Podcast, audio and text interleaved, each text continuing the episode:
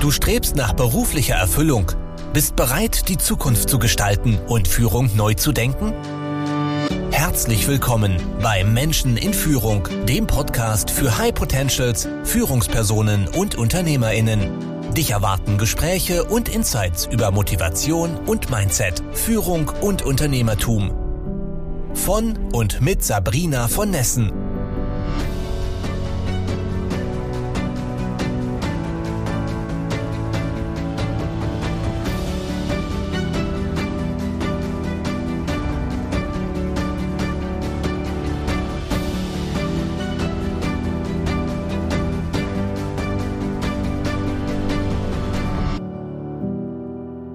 Diese Folge ist für dich, wenn du dich schon immer gefragt hast, wie wir unser marodes Schulsystem endlich mal auf Vordermann bringen können und wie wir mehr Jugendliche für Informatikthemen, für Zukunftsthemen begeistern können.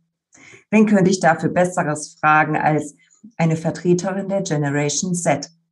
Caroline Neumann ist Initiatorin und Sprecherin der Jungen Gesellschaft für Informatik und hat im Jahr 2020 die By-Challenge ins Leben gerufen, mit der sie Schüler für MINT-Themen begeistert. Und außerdem zeigt sie uns, dass nachfolgende Generationen sehr wohl motiviert sind und voller Umsetzungskraft. Have fun! Dann sage ich Hallo und herzlich willkommen zu einer neuen Folge des Podcasts. Ich habe heute eine ganz wunderbare, dynamische Persönlichkeit bei mir und anders als sonst eine Persönlichkeit, die etwas jünger ist als ich. Und umso mehr freue ich mich, heute begrüßen zu dürfen, die Caroline Neumann. Wir beide haben uns kennengelernt auf einer Challenge zum Thema MINT und da wird sie bestimmt noch mehr darüber berichten. Ich sage jetzt erstmal Hallo und herzlich willkommen.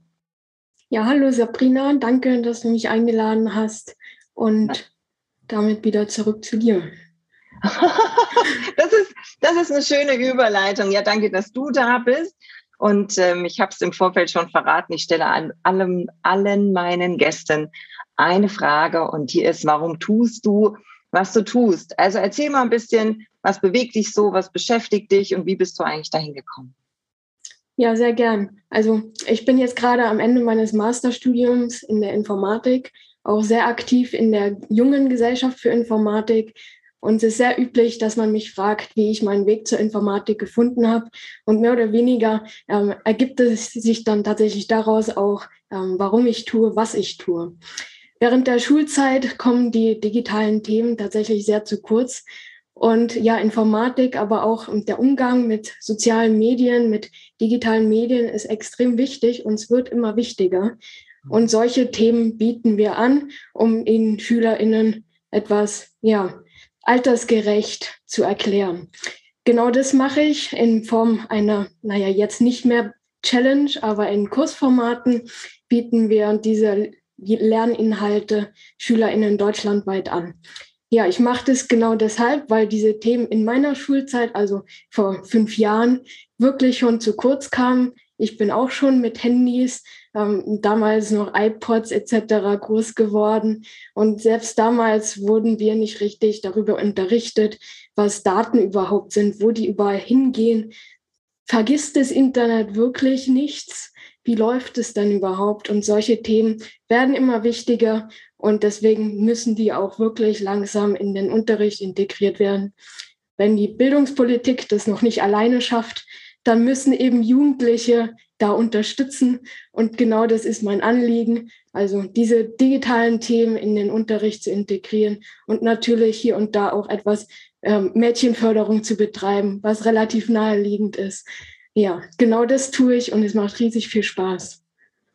Finde ich, finde ich super geil, ja, was ihr macht. Ich meine, die Feststellung alleine ist ja schon etwas traurig für Deutschland, dass du sagst nach wie vor, und ich sage mal, wir sprechen jetzt über mehr als 20 Jahre Internet, ne? so, so um den Dreh. Ähm, nach wie vor ist es so, dass digitale Inhalte im Unterricht nicht vorkommen. Ja, das finde ich schon mal eine erstaunliche Feststellung. Ja, wir sind ja, ich sag mal, meine Generation ist ja etwas länger schon aus dem Unterricht raus und wir würden uns hoffen, es hat sich verändert, weil wir im Berufsleben täglich über Digitalisierung sprechen. Aber du sagst, nee, geh doch bitte nochmal auf die Situation ein äh, in den Schulen. Hm, was, wo hapert es denn da an der Digitalisierung? Sind es die Inhalte oder die Formate oder ist es die Technik, also dass einfach keine iPads an den Schulen oder keine Computer an den Schulen sind? Ich glaube, da gibt es keine verallgemeinerte Antwort drauf. Also es gibt sowohl als auch. Ähm, es gibt sehr viele Digitalpakts, die in letzter Zeit gestartet wurden. Die kommen teilweise aus bürokratischen Gründen leider nicht in den Schulen an, beziehungsweise es kommt natürlich an manchen sehr gut ausgestatteten Schulen ähm, teilweise sehr viele Geräte an und an anderen Schulen, wo es keine engagierten Lehrer gibt, die sich dafür einsetzen, dass diese Technik ankommt. Diese gehen leider teilweise leer aus.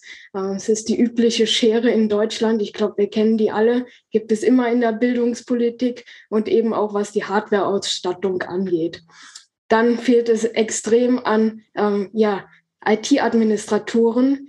Sehr oft wären dafür Lehrer, Informatiklehrer, die auch nicht existieren, da komme ich gleich nochmal drauf, ähm, werden dafür abgestellt, dass sie sich um die Server kümmern, dass äh, jeder Schülerin ähm, Zugang zu ihren E-Mails hat etc. Und ähm, ja, diese Lehrkräfte werden überhaupt nicht dafür ausgebildet, beziehungsweise bekommen dann einen kurzen Weiterbildungsworkshop und sollen das dann für die ganze Schule stemmen. Das ist einfach echt nicht machbar. Und da brauchen die, ja, die Lehrkräfte wirklich Unterstützung von ja, professionellen InformatikerInnen, äh, die sich um diese Infrastruktur kümmern. Denn ansonsten kann man sich auch nicht über den Datenschutz beschweren, wo die Daten hingehen. Also es, es fehlt wirklich sowohl auf der ähm, Infrastrukturseite an Unterstützung, aber eben auch an geschulten Lehrkräften. Ich habe eben schon angesprochen, die Informatiklehrer. Ähm, ja, also die fehlen natürlich auch von und hinten. Ich habe das schon gar nicht mehr gegendert. Also InformatiklehrerInnen. Äh, genau, also Gott sei Dank wird teilweise gerade das Informatikpflichtfach in manchen Bundesländern ausgerollt. Sehr viele Bundesländer kann man tatsächlich noch immer in die Schule gehen, ohne überhaupt mal Informatik angefasst zu haben. Äh, also vorausgesetzt, man, man redet beim Anfassen von technischen Geräten wie ein Laptop nicht von Informatik. Ähm, genau, also äh, was Algorithmen sind, was genau diese Daten sind, lernt man in der Regel nicht genau. Und das ist extrem schade. Jetzt wird es langsam kommen, dass in manchen ähm, Bundesregionen tatsächlich Informatik Gott sei Dank als Hauptfach gibt. Ähm, hier fehlen teilweise dann auch wieder die InformatiklehrerInnen. Ähm, also es fehlen sie sowohl auf infrastruktureller Seite, aber eben auch ähm, auf Bildungsseite was natürlich nicht optimal ist, um die ja, Weiterbildung unserer jungen Generationen zu fördern. Es ist ein bisschen fragwürdig, wie wir hier weiter vorgehen wollen mit der jetzigen Strategie.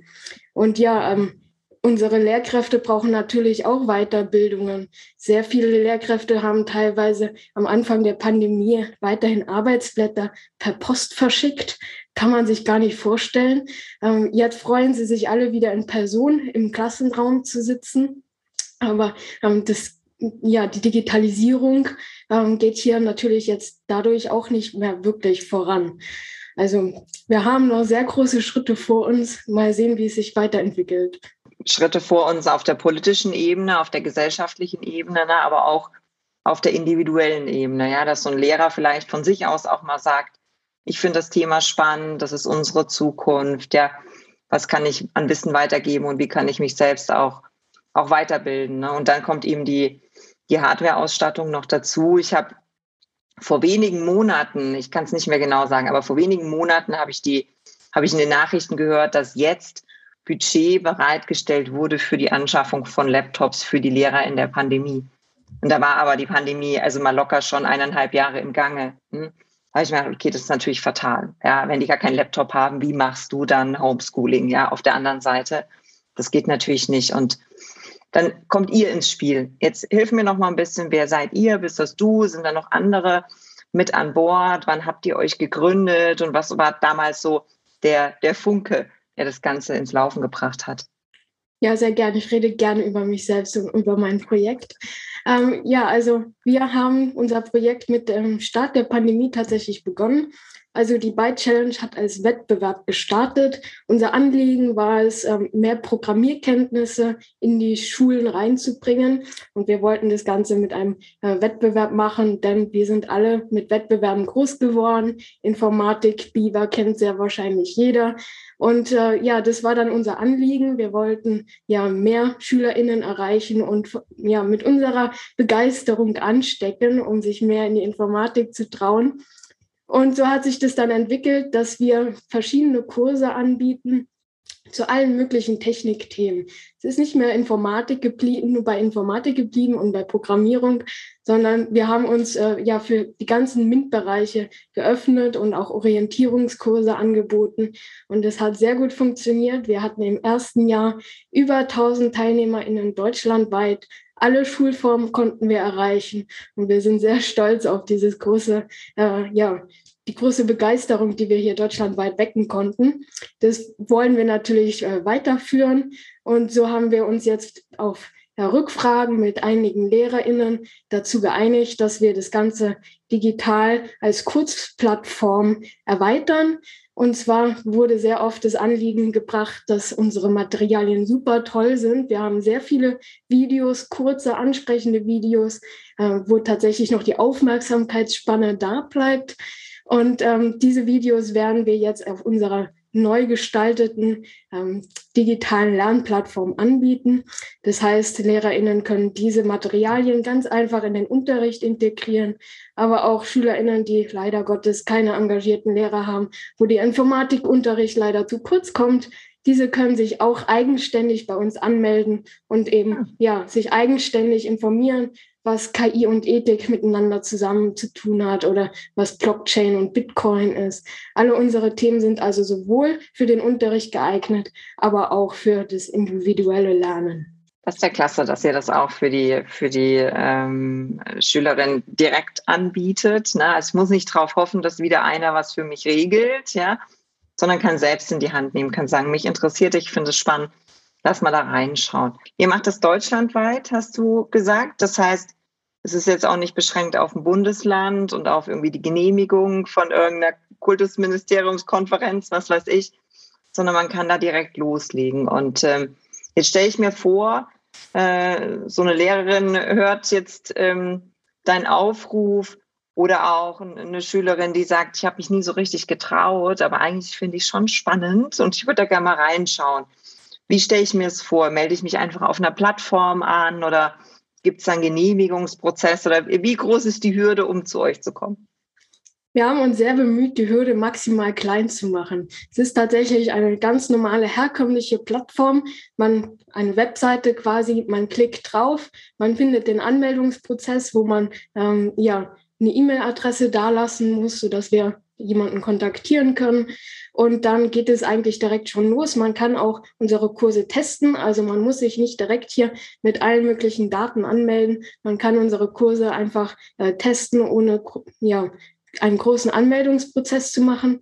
Und grundsätzlich sind alle unsere Kurse kostenlos. Es gibt keinerlei Anmeldungsprozess, der über die Byte-Grenze hinausgeht. Das heißt, ähm, man kann sich einfach als Lehrkraft mit seiner gesamten Schulklasse anmelden. Ähm, ja, man schreibt uns einfach nur, wie viele Schüler teilnehmen wollen, mit der Lehrkraft als mhm. Begleitperson quasi, sodass man auch eine Einsicht hat, welche Schüler wie gut in welchen Kursen sind. Äh, und ja, es ist alles kostenlos. Es gibt keine bürokratischen Hürden und wir stehen auch als Ansprechpartner jederzeit zur Verfügung. Man muss dazu sagen, wir sind alles Ehrenamtliche. Das heißt, wir sind nicht äh, 24-7 abrufbereit, aber wir bemühen uns, sehr schnell zu antworten. Ja, das ist bestimmt toll. Dürften denn auch Studenten, StudentInnen. Du, du, merkst, ich bin nicht so gut im Gendern, gell? ähm, wenn, ich, wenn ich jetzt sage, es gibt eine Studentin der Psychologie, also ja, ein Studienfach, das typischerweise wenig mit Technologie zu tun hat und die sagt, hm, hm, hm aber so ein bisschen reinschnuppern möchte ich auch. Habt ihr überlegt, euch auch für Universitäten, Fachhochschulen und so weiter zu öffnen oder wird es im schulischen Umfeld bleiben? Wir sind äh, stark am Überlegen, allerhand Kooperationspartner nochmal mit ins Boot zu nehmen. Beispielsweise ori unsere Orientierungsreihe beinhaltet äh, sehr viele unterschiedliche Kurse, beispielsweise auch was ähm, Jura mit digitalen Themen zu tun hat. Und für solche Themen brauchen wir natürlich auch Spezialisten, die jetzt über unsere technische Universitätsgrenze hinausgeht. Ähm, und demnach sind wir auch sehr stark auf der Suche nach anderen Fachbereichen. Und äh, demnach sind wir guter Dinge, dass sich da in den nächsten ähm, Jahren auch noch sehr viel tun wird. Super spannend. Ich würde gerne noch mal auf deine Reise eingehen, weil du sagtest, du bist in den Endzügen deines Studiums. So, wenn ihr das jetzt vor zwei Jahren gestartet habt, warst du ja mitten im Geschehen, hattest selbst irgendwie ne, genügend Themen auf dem Tisch, hast dich selber ja auch erstmal zurechtfinden müssen in der neuen Situation. Und dann kommt so ein Ehrenamt auf dich, auf dich zu, was ja in der in der Tiefe und Breite, wie ihr das macht, tatsächlich eher was mit einem Unternehmen schon fast zu tun hat. Ja, das war ja nicht so zwei Stunden in der Woche Tiere füttern, ja, sondern ihr habt euch da super engagiert, habt die Akquise gemacht, habt die Inhalte aufgesetzt, habt es auch noch durchgeführt. Ne? Ich habe es ein bisschen live miterleben dürfen, was da alles hinten dran hängt. Was hat denn das mit dir als Person gemacht? War das, war das eine große Herausforderung? Wie bist du da rangegangen? Was hat es mit dir im Mindset gemacht? Gab es da eine Veränderung? Hast du gemerkt, dass du auf so einer Reise warst? Definitiv, ja. Ich denke, es gibt auch stetig weitere Veränderungen. Da kann man gar nicht so richtig das Intervall eingrenzen. Äh, ja, man merkt dauerhaft eigentlich, dass man neue Herausforderungen vor sich hat. Und gerade das macht es so spannend. Ganz am Anfang ist es die erste Finanzierung, danach kommt die zweite Finanzierung, dann wird der der Wettbewerb tatsächlich zustande kommen? Was braucht man dafür alles? Hat man genug Leute im Team, die das Ganze umsetzen können? Es gibt immer so viele Probleme und irgendwie lösen sie sich dann alle auf dem Weg. Finde ich super spannend. Ja, also man, man lernt wirklich die ganzen Probleme zuerst mal mit Ruhe anzugehen, denn sehr viele lösen sich im Laufe des Weges des Problems.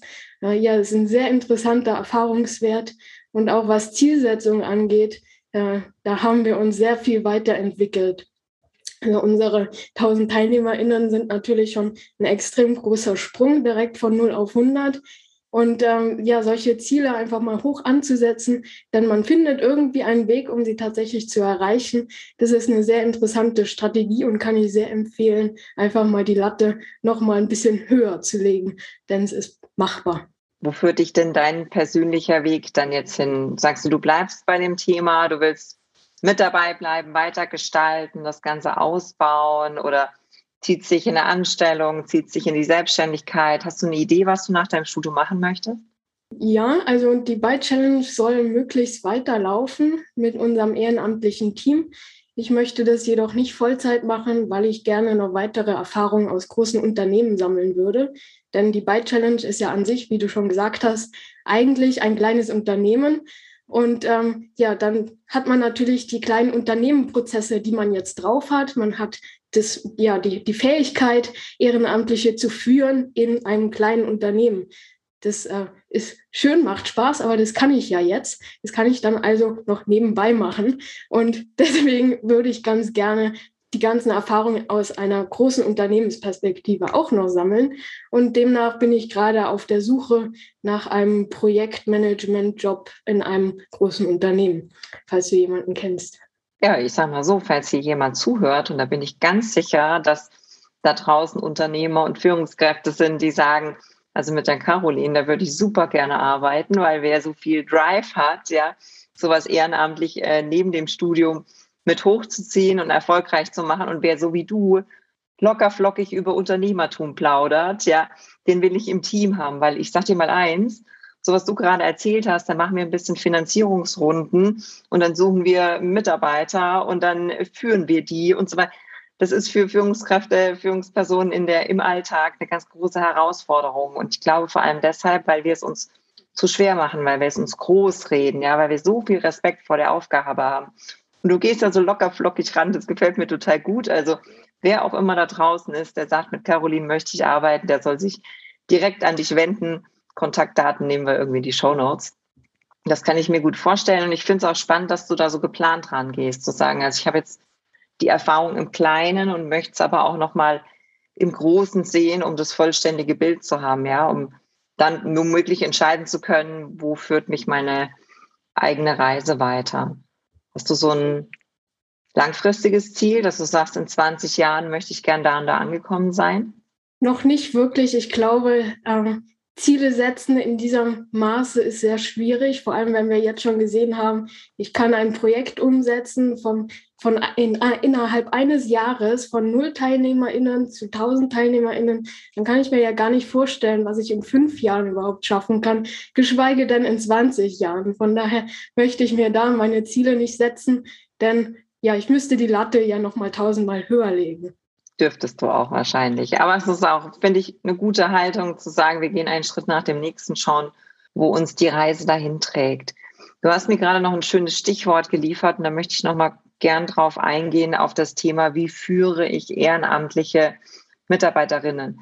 Ja, ähm, Gibt es da einen Unterschied? Also du, du bist jetzt keine Führungsperson aus dem Unternehmen. Du kannst jetzt nicht sagen, ich habe den direkten Vergleich. Ja, so habe ich im Unternehmen geführt und so habe ich im Ehrenamt geführt. Aber glaube, du kannst schon versuchen, so ein paar äh, spezielle, so ein paar Besonderheiten herauszuarbeiten. Gab es Situationen, wo du gemerkt hast, ehrenamtlich zu führen ist anders oder ist herausfordernd oder ist besonders dankbar, macht besonders viel Spaß? Hast du eine Situation vor Augen?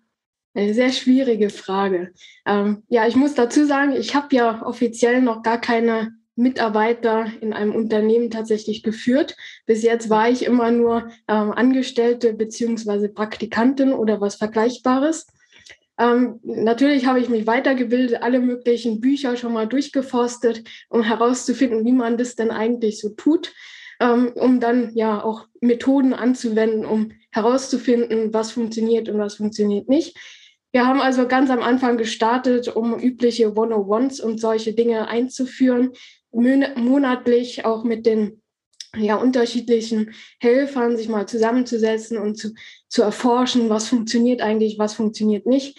Das hat teilweise gut funktioniert, aber es sind Ehrenamtliche, das heißt, die sind tatsächlich gar nicht so extrem aktiv unter der Woche. Und wenn man sich dann monatlich trifft oder auch alle drei Monate, ähm, da hat man teilweise noch gar nicht genug viel, äh, Input gesammelt, um das tatsächlich dann äh, dem Vorgesetzten sozusagen zu übermitteln.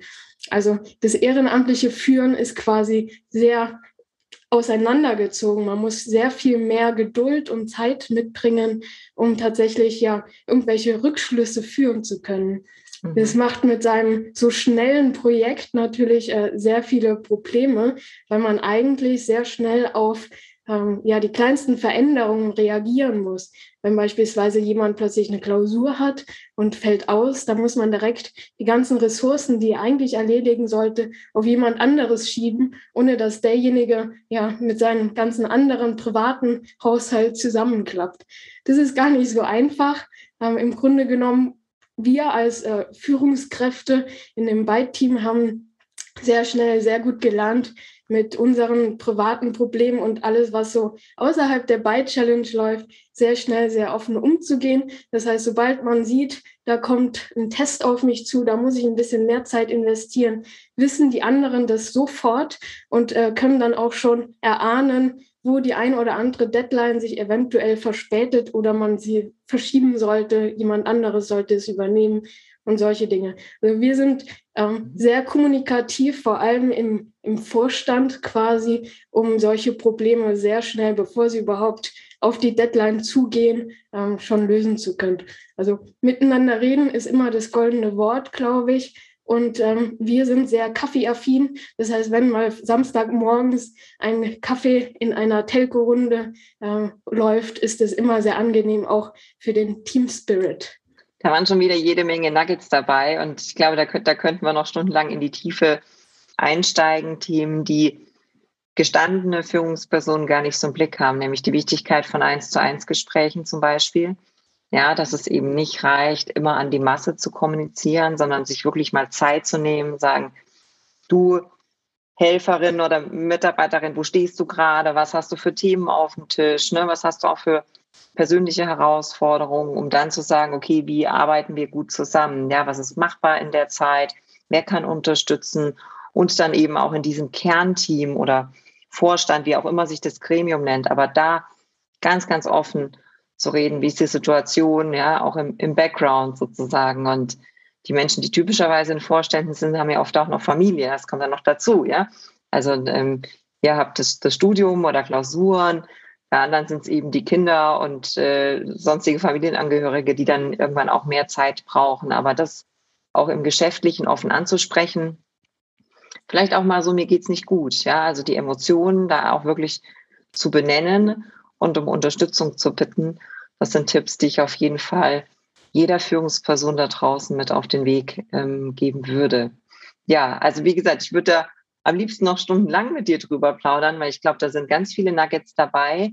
Aber um mal, um mal so den Rahmen zu geben, gibt es noch etwas, was wir wissen sollten zu eurem Programm, zu dir, zum Byte-Team, wo du sagst, da, das würde noch passen aus deiner Sicht zu Unternehmertum und, und Führung im weitesten Sinn oder auch Bildung, Digitalisierung? Habt ihr noch eine Botschaft, die ihr mit auf den Weg geben wollt? Ja, wir haben sehr viele Botschaften. Also ich fange mal vorne an. Wir suchen natürlich dauerhaft ähm, Interviewpartner, die wir interviewen dürfen zu allen möglichen Tech-Themen, aber auch MINT-Themen, ähm, was man nach der Schule machen kann. Unser Sortiment ist sehr groß und wir freuen uns über Interviewpartner, sodass wir diese Videos ähm, ja, angenehm aufschneiden können und in Kurse verpacken können. Außerdem sind wir von Sponsoren finanziert. Das heißt, wir freuen uns natürlich auch, wenn wir Unternehmen haben, die uns finanziell unterstützen. Denn ähm, ja, wir sind alle ehrenamtlich. Das heißt, irgendwie müssen wir unsere Infrastruktur auch datensicher etc. konform auf die Beine stellen. Und das funktioniert nur mit finanziellen Hilfen. Ähm, also wir freuen uns immer über finanzielle äh, ja, Unterstützer. Außerdem ähm, ja, suchen wir natürlich auch Beithelfer. Das heißt, äh, falls der eine oder andere sich unbedingt mal als Beithelfer bei uns im Team befinden möchte und von mir geführt werden möchte, äh, kann er das sehr gerne tun. Wir freuen uns immer über ja, helfende Hände und äh, heißen alle herzlich willkommen. Ähm, ja, ich denke, das reicht. Ach ja, noch ein Punkt. Ab März fängt dann die Byte Challenge an. Also die Kursplattform wird eröffnet. Und ähm, ja, wir freuen uns natürlich über sehr viele TeilnehmerInnen, die unsere Kurse machen und mit Begeisterung uns auch Feedback dalassen. Super. Jetzt hören hier vielleicht ja auch Menschen zu, die Familie haben, ganz bestimmt sogar, wo Jugendliche in der Familie sind. Und wenn die jetzt sagen, ah ja, mein Sohn, meine Tochter könnte da ja mal helfen, was muss man denn mitbringen? Muss man Informatik studiert haben oder darf man auch BWLer sein? Was ist so die Kompetenz, die ihr braucht, um euer Thema zu unterstützen? Das Einzige, was man braucht, ist der Wille zu helfen. Alles andere bekommt man bei uns beigebracht. Wir haben sehr viele Nicht-Informatiker im Team. Wir haben alles Mögliche von SchülerInnen, die letztes Jahr teilgenommen haben, die gerade mal 14 Jahre alt sind, bis Architektinnen, die wirklich mit Informatik relativ wenig zu tun haben. Also egal, wo man gerade steckt im Lebensraum, äh, man kann definitiv beim Byte-Team unterstützen und mithelfen. Super cool. Dann erzähl uns doch zum Schluss nochmal, wo kann ich mehr über euch erfahren? Gibt es ein besonderes Angebot? Du sagst gerade schon, März müssen wir uns vormerken. Wo gehen wir da hin? Was finden wir dann da? Erzähl noch mal ein bisschen, ja, wo kann ich mehr über euch erfahren? Ja, unsere Webseite ist www.byte-challenge.de. Da gibt es alles äh, nochmal kurz verpackt über die Byte Challenge und natürlich auch ähm, Anmeldebutton sowohl für die Schulklassen, für einzelne SchülerInnen, die sich informieren wollen, aber auch äh, für Lehrkräfte, die sich weiterbilden möchten in den unterschiedlichen Themengebiete. Man kann dann natürlich auch nachträglich nochmal hochstufen, um ähm, mit der ganzen Schulklasse sich anzumelden. Da alles kostenlos ist, ähm, macht es keinen großen Unterschied, wie man sich anmeldet. Und äh, ja, wir bieten auch Sprechstunden an regelmäßig. Das heißt, falls man irgendwann mal verloren geht, kann man immer mit uns äh, ja in eine Sprechstunde kommen und wir unterhalten uns sowohl thematisch über die einzelnen Sachen, falls noch was offen ist an Fragen. Aber ja, wir unterstützen auch quasi als MentorInnen, falls es äh, ja, falls der Bedarf besteht. Wir haben natürlich auch noch reichliche andere Kooperationspartner. Wir sind ja ein Projekt der Gesellschaft für Informatik und wir haben da natürlich auch sehr viele andere Angebote. Das heißt, wir können auch hier sehr gut vernetzen. Falls mal eine Lehrkraft einen äh, Workshop haben möchte, können wir dann natürlich auch direkt die E-Mail an die entsprechende Person schicken und es wird dann auch äh, ja, sehr schnell umgesetzt. Also wir haben allerhand zu bieten. Einfach mal auf unsere Webseite gehen oder schreibt mir einfach mal eine E-Mail. Ähm, man findet sie überall auf allen möglichen Internetseiten und vermutlich auch hier. Und äh, ja, ich freue mich über Anfragen.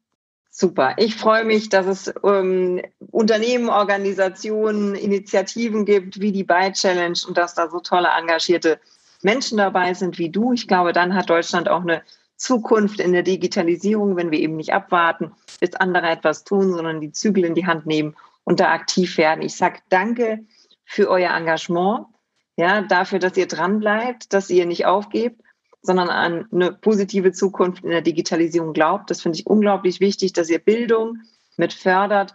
Ich danke dir für dein persönliches Engagement und dass du mein Gast heute warst. Das hat mir unglaublich viel Spaß gemacht. Dankeschön. Mir auch. Danke, dass ich hier sein durfte. Sehr, sehr gern. Dann sagen wir Tschüss und bis zum nächsten Mal. Macht's gut. Danke fürs Zuhören. Wenn dir diese Folge gefallen hat und du den Podcast unterstützen möchtest, teile ihn bitte mit deinen Freunden und hinterlasse eine Bewertung und Rezension. Weitere Infos und Ressourcen findest du unter www.sabrina-von-nessen.com. Das war's für diese Folge. Bis zum nächsten Mal.